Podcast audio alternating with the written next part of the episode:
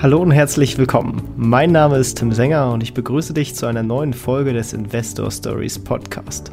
Erfahre von anderen Investoren, wie sie gestartet sind und welche Erfahrungen sie auf ihrem bisherigen Weg gemacht haben. Lass dich von ihren Geschichten, Strategien und Vorgehen inspirieren und schreibe deine eigene Investor Story. Heute geht es zum Thema Multibanking-Apps und Finanzverwaltung und dafür habe ich mir Unterstützung geholt und zwar zwei Gäste von der App Outbank, die unseren Podcast heute sowohl inhaltlich als auch finanziell unterstützen. Das nur vorab als Hinweis und jetzt viel Spaß mit dem Podcast. Hallo und herzlich willkommen zum Investor Stories Podcast. Und wir machen mal wieder eine Themenfolge. Und äh, da ist es ja so beim Thema investieren, man kann ja nur investieren, wenn man Geld hat. Und um Geld zu sparen, sollte man sich erstmal am besten überhaupt einen groben Blick über seine Finanzen schaffen und überhaupt verstehen, was denn da eigentlich auf dem eigenen Konto passiert, damit man auch bewusster Ausgaben und Einnahmen überhaupt äh, treffen kann, sozusagen. Ja, und hierfür habe ich zwei Spezialisten im Podcast und die Vorstellung überlasse ich denen am besten selber. Ähm, ja, wollt ihr mal loslegen, Jungs? Na, sehr gerne. Ähm, also, mein Name ist Christian Geier. Ich bin äh, Geschäftsführer der Outbank GmbH und Vorstand bei der FP Finanzpartner AG. Da bin ich schon seit fast 20 Jahren dabei. Ähm, ich komme also eigentlich aus der ganzheitlichen Finanzberatung, habe auch noch selber Kunden. Äh, wir bewegen uns in den Bereichen der Kapitalanlage, der Finanzierung, der Versicherung. Äh, wir haben insgesamt 35.000 äh, Kunden, die hoffentlich allesamt einigermaßen zufrieden sind. Zumindest findet man nichts Schlechtes bei uns übers Internet. Äh, kann jeder auch gerne mal nachschauen. Ich hoffe, es bleibt so. Und äh, ja, wie wir zu Outbank gekommen sind, das ist eine andere Geschichte, aber vielleicht kommen wir da später nochmal drauf. Äh, ich habe ja auch äh, heute noch jemanden dabei, der noch deutlich profunder über das Thema Outbank sprechen kann, als ich es äh, jemals könnte. Markus. Ja, hallo zusammen. Ich bin der Markus Schicker. Ich bin seit ja, über 15 Jahren bei Outbank, äh, ein, ein Mitgründer von Outbank und wir haben ein Team von knapp 20 Leuten, die sich tagtäglich um Outbank kümmern. Und meine Aufgabe ist Strategie, Technik, äh, Ausrichtung und alles, was so die Zukunft von Outbank angeht, ja, perfekt. Jetzt haben wir schon viel äh, den Namen Outbank gehört und das ist ja eine Multi-Banking-App im Endeffekt, hat noch viele weitere äh, Features sozusagen drin. Vielleicht starten wir aber erstmal an dem Punkt, was versteht man überhaupt unter so einer Multi-Banking-App?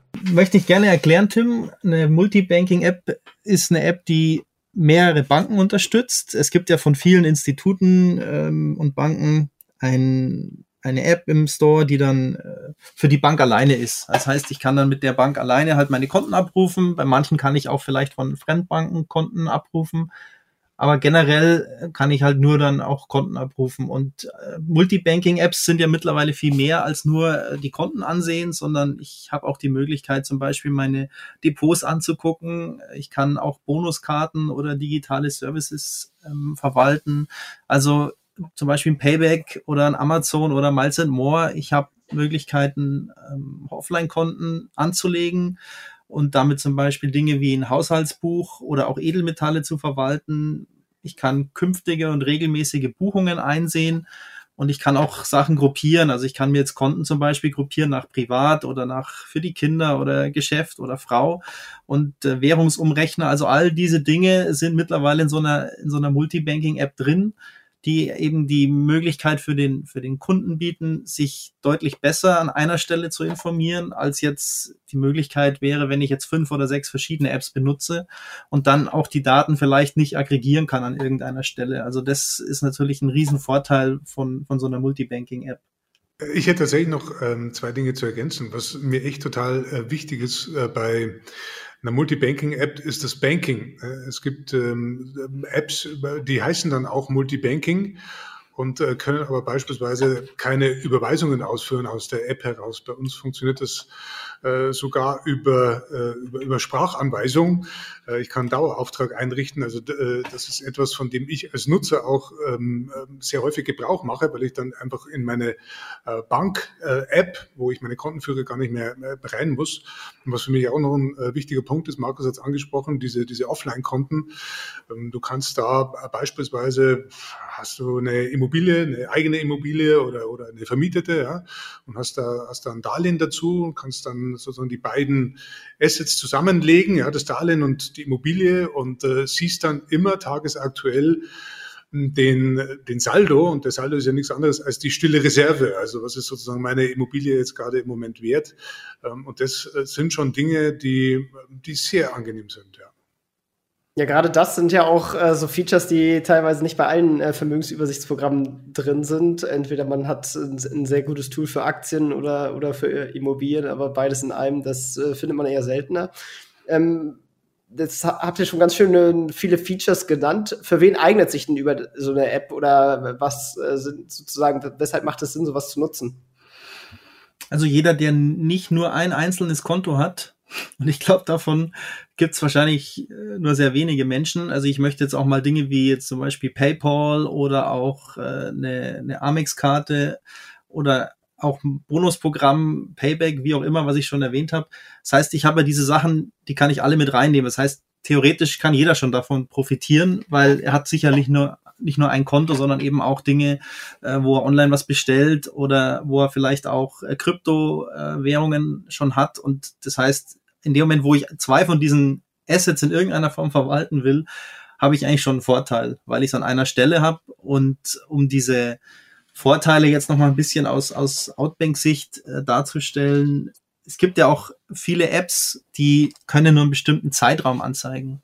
Das heißt, ich sehe dann die letzten 90 Tage bei den Banken im Online-Banking selber ist es ja auch oft so, ich sehe jetzt die letzten 30 oder letzten 90 Tage. Natürlich habe ich da noch Kontoauszüge, die kann ich mir als PDF runterladen, aber jetzt möchte ich zum Beispiel für die Steuererklärung irgendwas suchen dann ist es natürlich unheimlich hilfreich, wenn ich in der Steuererklärung äh, die, die Beträge oder die, die Umsätze, die ich brauche, dass ich dann nicht jetzt meine ganzen Kontoauszüge durchsuchen muss, sondern ich gehe einfach in die App, sage, ich möchte jetzt dies oder diese Kategorie, wenn ich die Sachen brav kategorisiert habe oder es die App sogar selber schon getan hat und, lass mir einfach eine Liste raus oder sehe eine Summe und kann die dann für meine Steuererklärung zum Beispiel hernehmen. Und das ist der eine Punkt. Also ich habe eine Historie, bei mir reicht die jetzt schon äh, bis 2007 zurück. Das heißt, ich habe all meine Banken, die ich in den letzten äh, 15, 16 Jahren hatte, die ganzen Umsätze, das habe ich alles in meiner App. Das heißt, wenn ich irgendwas suche und, und dann finde ich es auch. Also wenn ich mal irgendwo Geld ausgegeben habe für einen bestimmten Zweck oder einen bestimmten Betrag, man kann jetzt bei uns zum Beispiel auch nach, genau nach dem Betrag suchen, dann finde ich alle Umsätze mit genau diesem Betrag. Und es geht natürlich super schnell. Und ein zweiter Riesenvorteil ist, ich habe die ganzen Sachen offline. Das heißt, bei den gängigsten äh, Banking-Apps oder auch über die Webseite natürlich, klar, muss ich online sein. Das heißt, wenn ich nicht online bin, kriege ich keine Daten. Bei uns ist jetzt zum Beispiel auch so, du hast die Daten immer dabei, sitzt also irgendwo in der Bahn oder im Flieger, du kannst jederzeit deine Daten angucken, äh, kannst Auswertungen machen, kannst nach Kategorien sortieren, kannst dir Übersichten anschauen das ist halt einfach ein Riesenvorteil, wenn du sowas in einer App hast und, und dann nicht irgendwie überlegen musst, ja, jetzt muss ich mich bei der Bank wieder einloggen und so weiter. Das, das sind alles Dinge, die, die kosten Zeit und gerade wenn ich eben auch Dinge summieren möchte oder mir einen Überblick schaffen möchte, dann ist natürlich ein, ein Riesenvorteil, das an einer Stelle zu sehen. Also ich möchte noch ergänzen, Markus, du bist ja immer so bescheiden. Ähm, ich, ich, ich, ich bin ja, wie gesagt, eher der Nutzer, ja, und ich weiß gar nicht, wie man, wie man ohne sowas eigentlich noch leben kann. Äh, weil es ist ja so, selbst derjenige, der nur ein Konto hat, ja, im Laufe der Zeit äh, sammelt sich ja so, einiges an. Ähm, übrigens, mittlerweile haben wir sogar auch äh, Versicherungen drin. Jetzt kann man über Renten oder Lebensversicherungen natürlich streiten, über Sinn und Unsinn.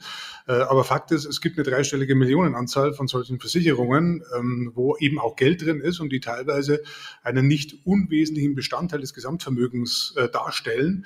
Äh, und wir haben mittlerweile die Möglichkeit, bei mittlerweile sind es bald zehn oder Markus äh, Versicherern und es werden immer mehr, äh, da auch jederzeit in meiner Übersicht zu sehen und nicht nur einmal im Jahr per Standmitteilung, wie viele sind da jetzt aktuell drin. Ja? Und äh, wenn ich so etwas nicht habe, also jetzt nicht bezogen auf äh, Versicherungen, sondern einfach auf das Ganze, auf das große Ganze, ist das für mich wie ohne einen Kompass zu einer Alpenüberquerung aufzubrechen und äh, da, was weiß ich, auch keine Karte oder App oder sonst irgendwas äh, dabei zu haben. Am Anfang sehe ich vielleicht noch irgendwo so die Berge vor mir und weiß in etwa, in welche Richtung ich gehen will, aber im Laufe der Zeit sammelt sich halt dann einfach so viel an und ähm, deswegen äh, ist für mich unabdingbar, äh, so ein Informationssystem zu haben, äh, um einfach immer auf dem Laufenden zu sein, Azure zu sein. Äh, aber was habe ich denn? Und auch in dieser App, wie ich es vorher gerade gesagt habe, eben auch agieren zu können. das ist eine unglaubliche Erleichterung. Ähm, und jeder von uns ist auch ein Finanzmensch oder ein Homo economicus, ja, der, der, der, mit Geld umgeht, der wirtschaftet. Äh, deswegen soll es im Grunde jeder haben, Markus, da bin ich wieder bei dir, der mindestens ein Konto hat äh, und vielleicht noch ein, zwei andere Dinge dazu den Überblick, den ihr auch angesprochen habt, den finde ich gerade äh, sehr, wichtig, wenn man anfängt, so Kontensysteme zu nutzen. Also, dass man irgendwie ein paar mehr Konten hat, das eine irgendwie als Ausgabekonto nutzt, äh, das äh, andere, da gehen vielleicht die Einnahmen ein und dann wird das automatisch halt aufgeteilt auf das Ausgabekonto, das Investmentkonto und so weiter. Und äh, das ist dann der Moment, äh, wo das zwar sehr schön ist, weil man quasi seinen Vermögensaufbau damit automatisiert. Aber es geht natürlich Übersichtlichkeit verloren und umso wichtiger ist es dann halt eben über eine Multibanking-App äh, gegebenenfalls auch die, die Übersicht wieder zurückzugewinnen. Wo seht ihr denn die Nachteile bei so Multibanking-Apps? Also was ist zum Beispiel damit nicht möglich oder äh, was sollte man damit vielleicht eher lassen? Mm, also äh, ein Nachteil bei, bei, uns, könnte man sagen, ist, dass ähm, Outbank tatsächlich Geld kostet. Mm, wir haben äh, Outbank damals äh, gekauft und äh, nicht nur die Technologie, sondern auch das komplette Team. Äh, ich glaube, waren damals so 15 Leute, äh, die, die zu uns äh, rübergekommen sind und die App hat nichts gekostet.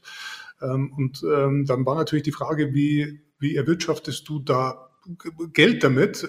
Die, die, die Leute sind ja mit, mit, mit Leidenschaft dabei. Das sind wirklich, wirklich top, ähm, Top-Leute, die da bei uns äh, arbeiten, jeden Tag, die äh, immer auch zusehen, dass wir neue Anbindungen haben und wenn es mal irgendwo auch crasht, was mal passieren kann, ja, äh, weil irgendwo eine Bank irgendwas verändert und äh, wir dann sozusagen nicht mehr an die Daten gleich rankommen und müssen dann sozusagen nachziehen.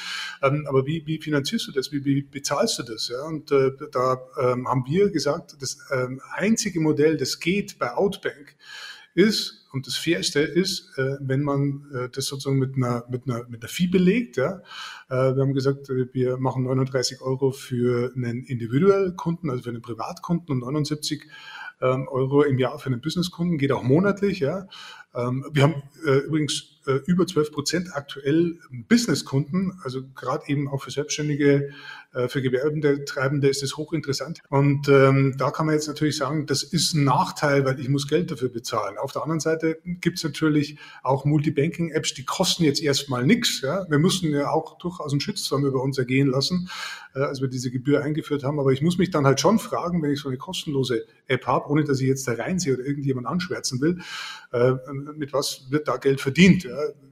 Standen ja auch bei uns zur Debatte so Themen wie, schalten wir jetzt Werbung äh, oder, oder äh, lesen wir Daten aus und, und verkaufen die Daten dann weiter, was ein höchst lukratives Geschäftsmodell ist. Ähm, aber das hat alles nicht zu Outbank gepasst. Ja? Und ähm, der Satz, den ich da immer wieder gesagt habe, war, diese App hätte niemals kostenlos sein dürfen. Jetzt kann ich nicht für alle anderen Multibanking-Apps sprechen, aber bei uns äh, ist es einfach völlig klar, dass das so sein muss, um dem User wirklich das maximale Nutzererlebnis bieten zu können und das wirklich Tag für Tag für Tag, weil es ist nicht, nicht, nicht eine Geschichte, die du einfach mal so hinstellst, sondern das wird äh, täglich weiterentwickelt, äh, gepflegt. Das äh, ist einfach ein Aufwand, wo du auch super, super Leute brauchst dafür, die wir glücklicherweise alle haben. Und wir haben mittlerweile auch mehrere Zehntausend ähm, Abonnenten und äh, sind da echt sehr, sehr glücklich drüber, ähm, dass das so ist kann vielleicht noch was einbringen zu dem Thema Nachteile. Also was zum Beispiel, du hast ja vorher auch mal äh, Trading angesprochen. Also so direktes Trading ist jetzt zum Beispiel in Outbank selber nicht integriert, weil es natürlich von dem äh, Zeitfaktor, der dann wichtig ist und, und so weiter, ähm, da müsste ich ja wirklich von dem Anbieter irgendwo eine Schnittstelle haben, dass ich das genauso bedienen kann. Und die hast du natürlich im Regelfall erstmal nicht, weil die wollen natürlich alle ihre eigenen Apps von den Kunden benutzt werden und, und sozusagen dann auch all die Möglichkeiten haben, die die Apps den, den Anbietern bieten. Das ist vielleicht natürlich, kann man das als Nachteil sehen. Die anderen Geschichten jetzt bezüglich Multibanking-Apps, das spielt auch so ein bisschen dann äh, in das, in das generelle Thema Sicherheit oder wie, wie, wie laufen die Daten. Da kommen wir vielleicht dann nachher auch noch drauf. Es gibt natürlich die Möglichkeit heutzutage mit PSD2, das haben viele bestimmt schon mal gehört, dass man äh, relativ einfach einen Anbieter fragt und sagt, pass mal auf, ich bin jetzt die Firma XY, ich bin jetzt hier ein Startup und ich möchte jetzt hier irgendwie Umsätze kriegen und äh, Salden von meinen Kunden, weil ich möchte irgendwas drauf aufbauen oder ich möchte eine Banking-App draufsetzen oder oder oder. Und dann komme ich relativ schnell, ohne dass ich technisch irgendeinen Invest machen muss. Ich muss halt nur die, den Anbieter bezahlen, komme ich halt über diese PSD2-Anbieter dann an Umsätze ran. Der Knackpunkt ist natürlich an der Stelle immer, wenn der PSD2-Anbieter, der natürlich BaFin registriert ist und so weiter und ist natürlich alles reglementiert und alles geprüft in Deutschland, das ist ja auch alles schön und gut. Aber der Knackpunkt ist, dass die Daten, also die Umsätze und die Salden laufen natürlich dann nicht nur bei meinem Startup rein, sondern die laufen natürlich erstmal bei dem PSD2-Anbieter durch und da sind alle ausnahmslos äh, haben die Möglichkeit, diese Daten zu analysieren und für Analysezwecke auch zu verwenden. Und das ist natürlich was, was Christian hat es ja schon angesprochen. Das stand bei Outbank nie zur Debatte, weil die Intention von Outbank selber war ja immer, dass die Sachen privat bleiben und dass es die Daten vom Kunden sind und die Daten uns nichts angehen.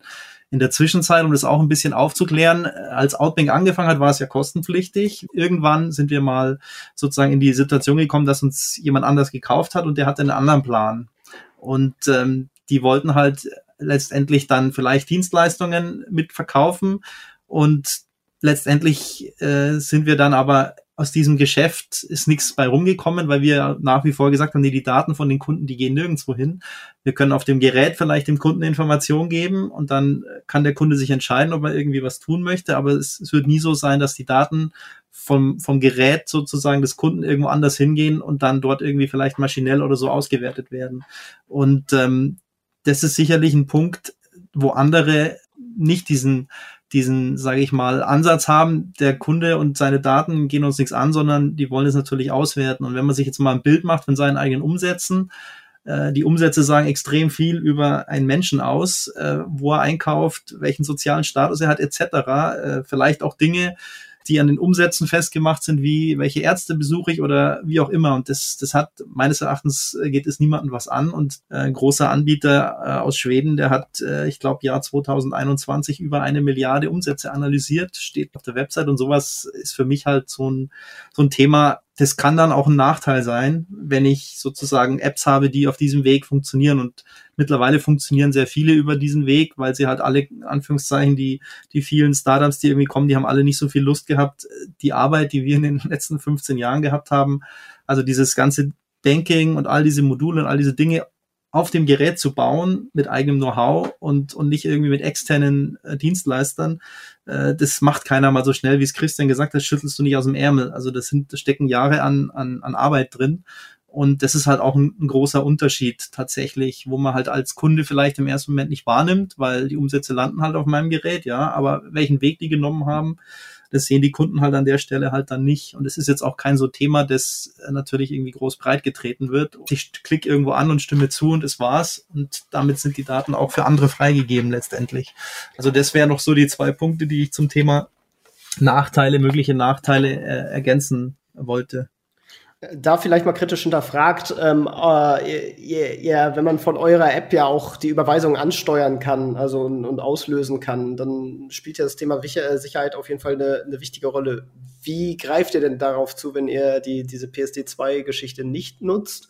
Und äh, wie sicher ist denn in dem Sinne das Ganze ähm, mit Login-Daten, die ich ja dafür dann vielleicht hinterlegen muss? Und ähm, ja, vielleicht könnt ihr dazu noch mal ein bisschen was sagen. Gerne.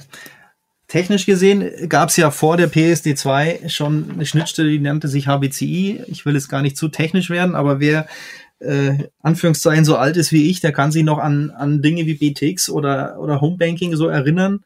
Und ähm, da war es letztlich so, die Banken haben diese Schnittstellen in Deutschland speziell äh, aufgebaut und mittlerweile nennt sich das FinTS. Und diese Schnittstellen bieten eben tatsächlich teilweise auch viel mehr Möglichkeiten als jetzt eine PSD2. Das heißt, ich bekomme bestimmte Produkte, also zum Beispiel äh, Depots bekomme ich über die PSD2 gar nicht. Die kriege ich nur, wenn ich direkt mit der Bank spreche über die FinTS-Schnittstelle. Und da gibt's noch andere Beispiele, die letztendlich nur über FinTS zu lösen sind. Und diese Spezifikation, die haben wir eben vollständig implementiert. Und der große äh, Vorteil ist, dass das Gerät vom Kunden immer direkt mit der Bank spricht. Das heißt, da ist jetzt kein sozusagen Server irgendwie dazwischen von, von jemand anderem oder von uns, sondern es ist tatsächlich so, das Gerät spricht direkt mit der Bank und sagt der Bank, pass mal auf, ich möchte jetzt hier eine Überweisung machen und dann sagt die Bank, okay, wenn du die Überweisung machen willst, brauche ich von dir irgendwie mal eine TAN und diese TAN gibt's verschiedene Verfahren. Das kann der Kunde auch in der App auswählen und dann kann der Kunde entweder per SMS oder er kann dann auch über eine Push-TAN, was es mittlerweile alles gibt, kann er letztendlich dann den Auftrag freigeben und somit ist die Sicherheit und Integrität der Daten auch immer gewährleistet. Und was wir auch schon seit mindestens elf Jahren oder zwölf Jahren auch machen, wenn ich heute im Internet kommuniziere, dann könnte ich ja, ich sitze jetzt zum Beispiel im Hotel und das Hotel hat jetzt irgendwie ein WLAN und es braucht kein Passwort und ist super und ich kann dann gleich ins WLAN gehen, dann könnte ja theoretisch irgendjemand mit sich auf die Leitung setzen und mithören, was ich da tue. Und ähm, mir irgendwie vielleicht auch vorspielen, dass er die Bank ist und so weiter. Und damit genau das nicht passiert, haben wir eine, eine Technik, die letztendlich mittlerweile bei vielen auch schon genutzt wird, leider nicht bei allen. Also ich wäre da tatsächlich dafür, dass es eigentlich mehr oder weniger verpflichtend sein muss.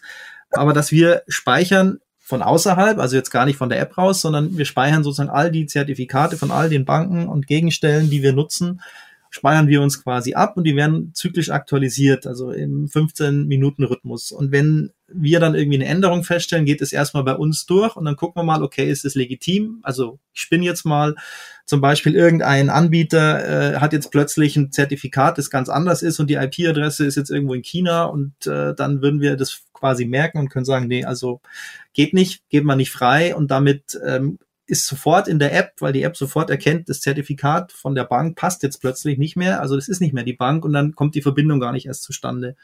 Und wie gesagt, das wechseln wir zyklisch aus und die App kriegt dann automatisch Updates und diesen Aufwand meines Wissens betreibt den sonst keiner. Also wie gesagt, das ist, manche betreiben das für ihre eigenen Seiten sozusagen. Also wenn ich jetzt irgendwie eine Bank bin, dann mache ich es halt für meine Bankseite, dass ich das mit einbinde in die App, dass kein anderer dann auch mithören kann, aber dass ich das jetzt für den ganzen äh, Teil, wo jetzt auch letztendlich dann andere Banken oder Anbieter, wir haben ja auch schon Versicherungen jetzt gehört, was wir unterstützen, da macht es meines Wissens nach niemand und das ist auch ein gewisser Aufwand, aber den wir halt auch treiben, damit wir sicher gehen können, dass unsere Kunden ein Produkt haben, wo sie sicher und zuverlässig ihr Banking machen können und ihre Über Überweisungen oder auch Daueraufträge einstellen können und vor allem auch den Abruf natürlich machen können, ohne dass irgendjemand mithören könnte an der Stelle. Und wir haben tatsächlich immer wieder mal Kunden, die sich beklagen, die dann sagen, ja, irgendwie poppt da so ein Fehler auf in der App, äh, da steht irgendwie da, dass es nicht sicher ist und wieso ist es so? Und dann sind die zum Beispiel bei ihrem Arbeitgeber im WLAN und bei vielen größeren Firmen ist es tatsächlich so, dass da auch der, der verschlüsselte äh, Traffic überwacht wird, um einfach äh, vor Phishing und Trojanern und sonst was sich zu schützen.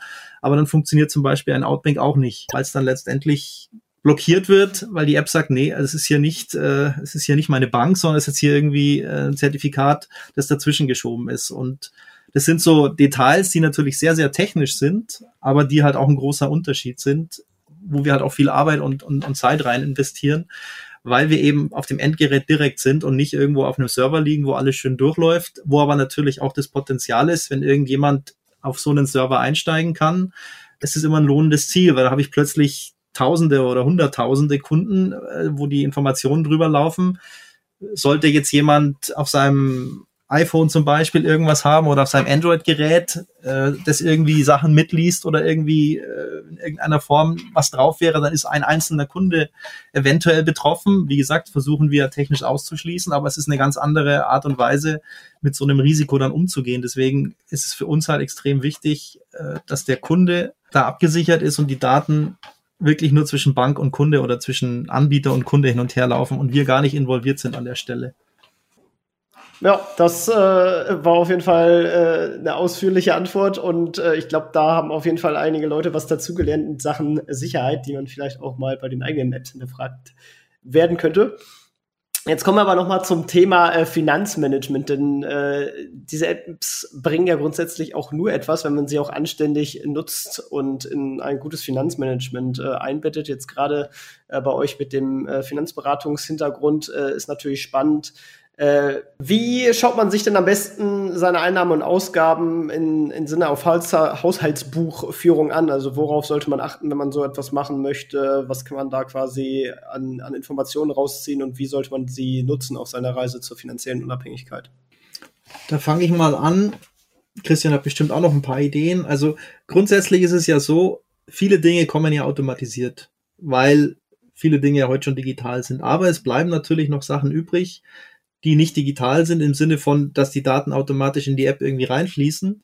Und da habe ich jetzt zum Beispiel die Möglichkeit, mir ein quasi Offline-Konto, so nennen wir das, da kann ich dann selber Umsätze reintragen, Kategorien selber dazu äh, eintragen und habe dann also dort auch einen Überblick und man kann es in verschiedensten Arten nutzen. Wir wissen eben von Kunden, die uns im Support irgendwie ihre, ihre Fragen stellen, wissen wir, dass es welche gibt, die dann wirklich komplett einen Kategoriebaum sich gebaut haben für all ihre Themen. Äh, ist natürlich möglich und dort dann jedes Mal, wenn irgendwo eine Ausgabe oder irgendwas kommt, das dann da drin reinschreiben oder wenn sie auch zum Beispiel 100 Euro irgendwie Geld abheben vom Geldautomaten, dann tragen sie die ganzen Ausgaben in, in so ein, in so ein Offline-Konto ein, um einfach einen Überblick zu haben, okay, dahin ist mein Geld gegangen.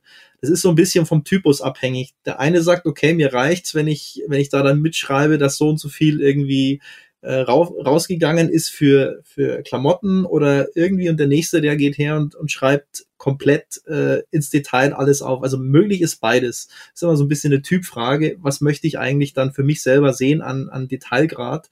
Das zweite, was wir auch schon erwähnt haben, ich kann natürlich auch Dinge wie zum Beispiel Edelmetalle. Äh, wir haben den, den aktuellen Kurs mit automatisch drin. Das heißt, man kann dann äh, eintragen, äh, so und so viel Gold habe ich und dann sehe ich den aktuellen Gegenwert. Dann ist es im Endeffekt einfach eine Größe, die dann sich aktualisiert und ich dann äh, wahrnehmen kann, okay, das ist jetzt mein aktuelles Vermögen. Das gleiche geht auch für Kryptowährungen. Das sind so Dinge, die alles, was wir de facto jetzt noch nicht wirklich vielleicht unterstützen, kann man eben auch, wenn man möchte, über so eine Art und Weise Haushaltsbuch dann führen so dieses klassische Haushaltsbuch, das man, sage ich mal, früher äh, in der Küche runtergeschrieben hat, hat meine Oma tatsächlich auch immer gemacht. Äh, und das ist ja letztendlich mit den Kategorien, mit all den Dingen, kriege ich sehr viel davon schon automatisch. Also das heißt, eine Funktion, die wir auch haben, ist ein Budget und mit diesem Budget kann ich jetzt zum Beispiel sagen, ich habe für Lebensmittel im Monat äh, gebe ich zum Beispiel, was weiß ich, 400 Euro aus. Und dann kann ich automatisch alles, was in die Kategorie dann reinfällt, läuft dann in dieses Budget und dann sehe ich Mitte des Monats, ah, okay, ich habe noch 200 übrig. Ich kann mir ein Budget machen für Fortgehen oder, oder ich kann mir ein äh, Budget machen für Kleidung, was auch immer. Und dann kann ich das letztendlich für meine eigene Planung verwenden und sagen, okay, damit ich jetzt irgendwie auch was sparen kann, bleibt mir dann so und so viel äh, im Monat übrig. Das sieht man dann letztendlich auch, weil, was wir auch noch gar nicht erwähnt haben, aus den Umsätzen, die auf dem Gerät gespeichert sind, lassen sich natürlich auch rausfinden, zum Beispiel Verträge. Das heißt, es macht die App auch auf dem Gerät selber. Und dann kann ich sehen, okay, ich habe zum Beispiel einen Vertrag im Fitnessstudio, ich habe hier meinen Stromanbieter, ich habe die ganzen verschiedenen Dinge und dann sieht er auch, okay, da kommt ein Gehaltseingang und dann macht er dir eine, eine Plus-Minus-Rechnung sozusagen, Einnahmenüberschuss und du siehst dann, okay, so und so viel Geld habe ich jeden Monat übrig. Und aus dem kann ich natürlich dann sagen, okay, mit dem Geld könnte ich jetzt zum Beispiel irgendwo investieren oder das lege ich mir jetzt auf die hohe Kante für, für später, was auch immer. Also das sind die Möglichkeiten, die ich eigentlich als Kunde habe, Richtungen und wie ich es betreibe, gibt es verschiedene. Da muss jeder, glaube ich, so ein bisschen seins finden. Aber möglich äh, ist letztendlich da äh, fast alles, was man sich sozusagen vorstellen kann. Ja, also da hast du absolut recht. Markus muss ich beipflichten. Hm, das ist auch ein Manko bei, bei, bei, bei vielen Menschen, meine, wir sitzen ja echt an der Quelle, ähm, sich mal ähm, überhaupt äh, bewusst zu werden, welche, welche Ausgaben hat man. Bei den Einnahmen geht es noch einigermaßen, ja, aber bei den Ausgaben wird es dann oft mal schwierig schon.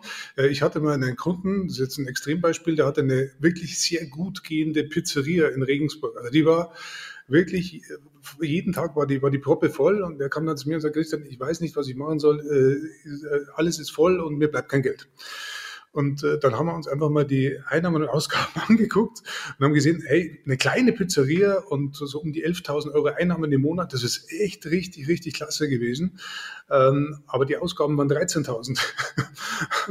das konnte natürlich äh, auf Dauer nicht gut gehen. Und äh, man muss jetzt kein Gewerbetreibender sein oder keine Pizzeria haben, äh, um in so eine Situation zu kommen. Ähm, da hilft eine Multibanking-App natürlich ungemein.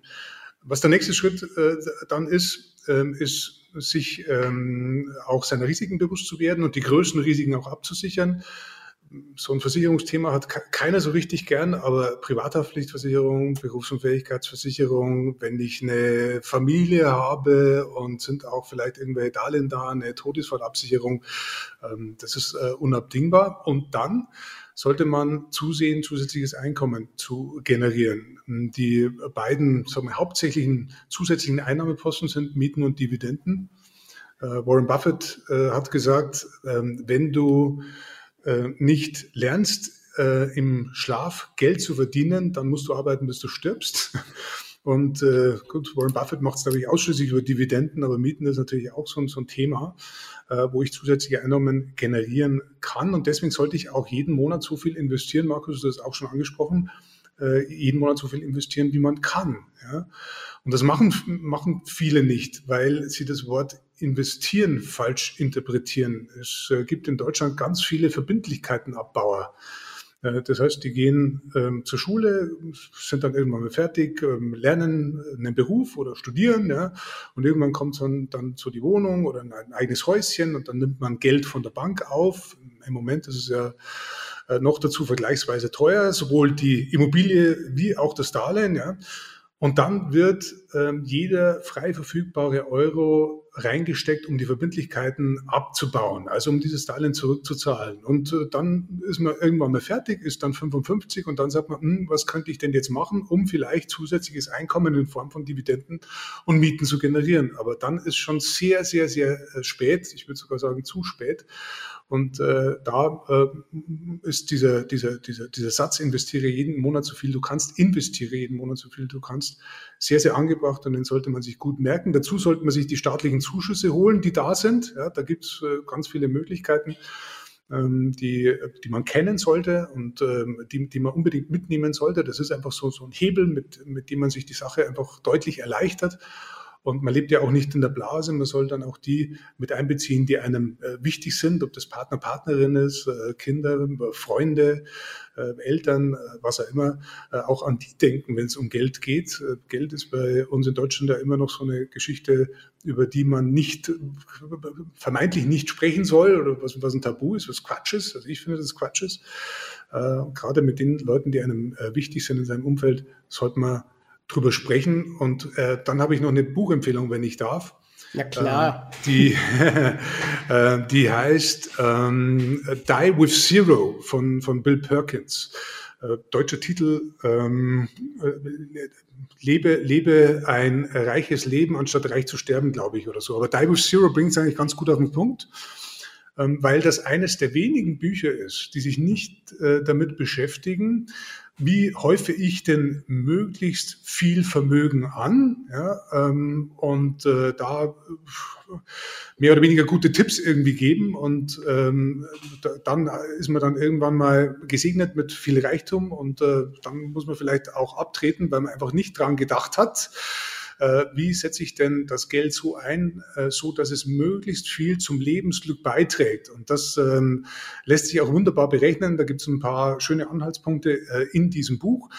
Im Übrigen geht es da eben nicht nur um mich selbst, also wie viel Geld soll ich verbrauchen, dass ich am Schluss nichts mehr hinterlassen kann, sondern da sind natürlich auch die möglichen und potenziellen Erben durchaus berücksichtigt. Also Die Zero, ein Buch, das sich damit beschäftigt, wie ich möglichst effizient dann dann auch das Geld, das ich anhäufe über Einkommen oder Vermögenszuwachs, äh, dann auch so ausgebe, äh, dass es äh, ja, mir möglichst viel Spaß bereitet. Ja, guter Punkt. Gerade das äh, mit den Tilgen fand ich wichtig, weil das wird jetzt vielleicht auch noch mal eine größere Rolle spielen, wo die Zinsen steigen. Ähm, denn was ja jetzt absolut nicht Sinn macht, wenn man jetzt schön für ein bis zwei Prozent seine Immobilie finanzieren konnte, da dann jetzt noch so Sondertilgungen vorzunehmen, weil das Geld äh, kann man ja auch, selbst wenn man es sicher investiert, mittlerweile fast zu den gleichen Zinsen anlegen, wenn nicht mehr, wenn man es äh, über längere Zeit äh, festschreibt. Also macht es da halt auch ökonomisch extrem wenig Sinn, äh, ja, seine niedrig verzinsten Verbindlichkeiten wegzutilgen. Ist natürlich anderes, wenn es Konsumschulden sind. Die sollte man natürlich äh, auf jeden Fall wegtragen.